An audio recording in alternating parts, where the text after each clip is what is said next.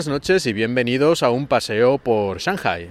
Yo, a pesar de estar aquí a 10.000 kilómetros de España, sigo la actualidad del país mmm, todos los días. Escucho programas de radio a través del podcast, leo la prensa y por lo tanto me interesa mucho siempre cuando hay elecciones, como vamos a tener próximamente estas elecciones anticipadas y poco después las elecciones municipales y europeas, porque las municipales realmente los que estamos residiendo fuera de España no podemos votar, pero las europeas sí, así que dos elecciones, pues a mí me interesa mucho votar.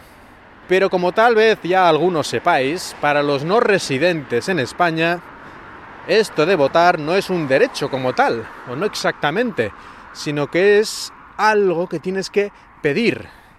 No pedir, es aún peor, es rogar. Por favor, deme el voto, quiero votar, déjeme votar, por favor. Sí, tienes que rogar el voto, así se llama. Así se llama este procedimiento para que te manden las papeletas a casa y todo eso y puedas votar por correo o yendo a tu consulado o embajada más cercana.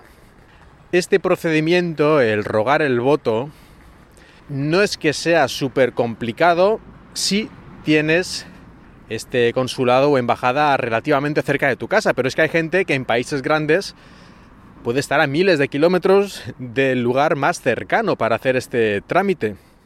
O incluso a lo mejor todavía no estás registrado como residente en este país, que es algo necesario para que estés, digamos, en la lista y luego así puedas pedir el voto. Y por si estas dificultades fueran pocas, también es muy normal que si vives en el extranjero, a pesar de haber rogado el voto, no te lleguen jamás las papeletas o te lleguen, como me pasó a mí una vez, dos días después de las elecciones. Eh, una gran alegría me dio aquello. Yo recomiendo, si alguien está en este tipo de situación, que lo que debería hacer para rogar el voto es lo más cómodo, una vez ya estás registrado en tu consulado o embajada, es utilizar tu DNI electrónico. Porque mediante el DNI electrónico y el lector que necesitas conectado al PC y todo es un poco, la verdad es que es un poco chanchullero la manera de hacerlo. No sé si una persona que no esté muy dada en esto de la informática lo haría la primera, pero bueno, se puede hacer.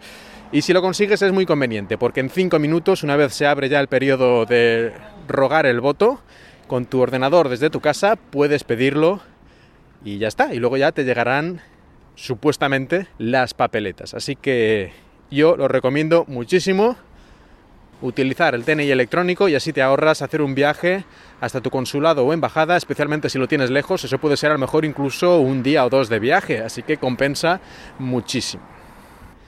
Esto del voto rogado, dijeron varios partidos políticos que lo iban a, cambiar, porque esto no ha sido siempre así. Esto se hace no sé ya cuántos años, si hace 10 o 15 o 20, pero se implementó este sistema del voto rogado porque decían que si no había gente que en el extranjero a lo mejor incluso se había muerto, pero mm, digamos el gobierno, por así decirlo, no se había enterado y sus familiares votaban por ellos y cosas así que yo no sé qué cantidad de gente sería eso, sería un porcentaje bajísimo supongo, pero con esta excusa mmm, implementaron este sistema del voto rogado y se puede ver clarísimamente, ahora no recuerdo las cifras, lo vi una vez, que desde antes de hacer el voto rogado y después bajó una bestialidad, como a lo mejor bajó el 70% la cantidad de gente que votaba de no residentes. Y esto me parece una tomadura de pelo. Se intentó cambiar, como decía, en los últimos meses se habló mucho de esto, bueno, mucho, relativamente se habló de esto, los políticos y en algunos medios un poquito, pero claro, con todo esto de las elecciones anticipadas y todo este rollo, pues al final seguimos como estábamos aquí los españoles aventureros que nos tuvimos que ir por el mundo y que ni siquiera nos ponen facilidades para poder votar.